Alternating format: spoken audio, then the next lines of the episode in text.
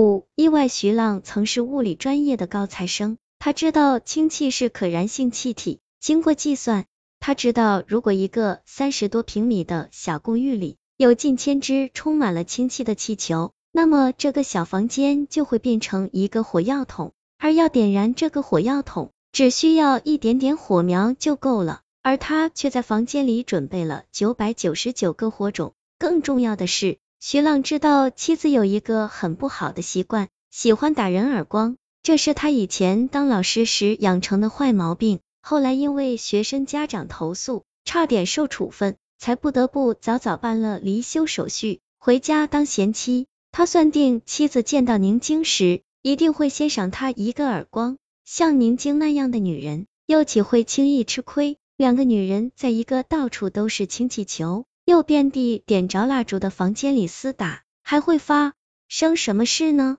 当然是爆炸，巨大的，能把两个人炸成碎片的爆炸。这样的悲剧事件，在旁观者看来，只是两个女人玩得过了头的一次浪漫而已，绝不会有人把这当成一次谋杀的。不过，为了不让自己有嫌疑，他得马上回到家里去。晚上，如果有警察查到了妻子的身份，他还得去认尸呢。这是最后一关，绝不能出现任何纰漏。回家的路上，他一直在想，自己是表现的痛不欲生才更像个好人呢，还是应该强压悲痛才更合乎情理和身份？想着想着就到家了，打开门，他忽然觉得哪里有些不对劲。就顺手按下了电灯开关，想看个究竟。然而，不等他看见任何东西，一声巨响充斥了整个房间的煤气，却在他打开电灯的那一瞬间爆炸了。接到徐浪电话的时候，